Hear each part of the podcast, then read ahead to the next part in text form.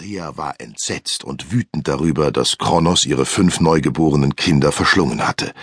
Sie verbündete sich mit ihrer Schwiegermutter Gaia. Die Erdmutter tröstete Rhea, Deine Kinder sind echte Götter und daher unsterblich. Sie leben im Bauch ihres Vaters weiter. Als das sechste Kind unterwegs war, schmiedeten die beiden Frauen einen Plan. Rhea sollte das Baby heimlich auf die Welt bringen.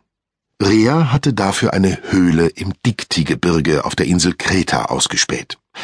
Sie verwandelte die Flussnymphe Amalthea in eine göttliche weiße Ziege. Die sollte die Amme sein und das Baby mit der Götterspeise Nektar und Ambrosia aus ihren Hörnern nähren. So kam der kleine Zeus im Dunkel einer kretischen Höhle auf die Welt. Er war ein wunderschönes Kind. Rhea war überglücklich. Irgendwie hatte Kronos aber doch von der heimlichen Geburt Wind bekommen. Wutentbrannt eilte er herbei, tobte vor der Höhle herum und forderte das Kind. Die listige Rhea reichte ihm stattdessen einen in eine Windel gewickelten Stein, den der riesige Titan gierig verschlang. Grollend zog er wieder ab. Die List war geglückt.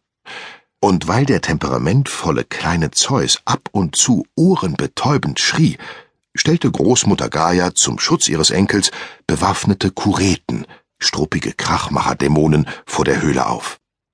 Sie trommelten kräftig mit den Schwertern auf ihre Schilde und Rüstungen, um sein Gebrüll zu übertönen.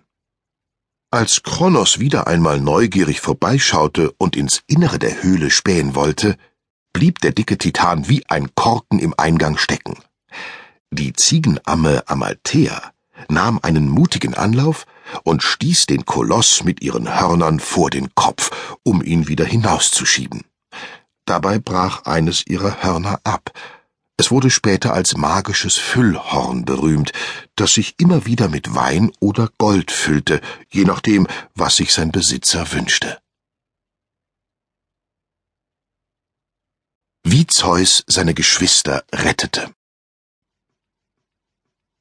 Das Baby Zeus entwickelte sich dank der liebevollen Pflege der Amme Amalthea und der Götterspeise aus den Ziegenhörnern prächtig. Ein bildschöner, kräftiger junger Mann wuchs heran. Er war geschickt auf der Jagd und im Umgang mit Waffen.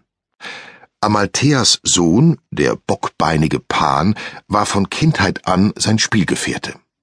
Ein goldener Hund, den sein Onkel, der Gott Hephaistos, hergestellt und zum Leben erweckt hatte, beschützte Zeus.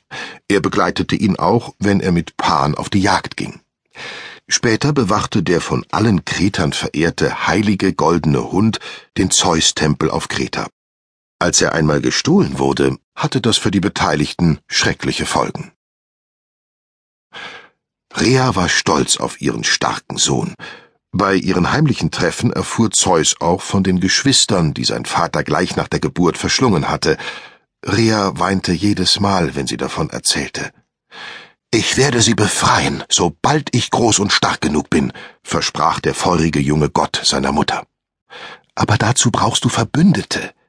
Ich werde die kluge Metis um Rat fragen, bremste Rhea ihren temperamentvollen Sohn und Metis, eine Tochter des Titanen Okeanos und der Meeresgöttin Tethys, hatte wirklich eine fabelhafte Idee, wie man Kronos dazu bringen könnte, seine verschluckten Kinder wieder auszuspucken. Sie gab Rhea ein Fläschchen, das eine Mischung aus Meerwasser und Senfpulver enthielt, und sagte, Sorge dafür, dass dein Sohn Zeus beim nächsten Fest auf dem Olymp als Mundschenk dienen darf. Kronos verschlingt seine Speisen immer hastig und ohne viel Überlegung. Da sollte es dem Jungen leicht fallen, zu vorgerückter Stunde das Mittel unbemerkt in sein Essen oder in seinen Krug zu schütten. Das nächste Gelage in der Götterburg ließ nicht lange auf sich warten. Hinter einer Säule verborgen beobachtete Rhea, wie sich ihr Sohn als Mundschenk verkleidet dem Kronos näherte und heimlich das Fläschchen von Metis aus dem Gewand zog. Als Kronos wieder seine Nase in den Becher steckte, kippte Zeus schnell den Inhalt der kleinen Flasche in den Weinkrug. Es dauerte gar nicht lange, da füllte Kronos seinen Becher aufs Neue und leerte ihn gierig in einem Zug. Zu ihrer Freude beobachtete Rhea, wie Kronos kurz darauf blass wurde, aufstand, sich an eine Säule lehnte,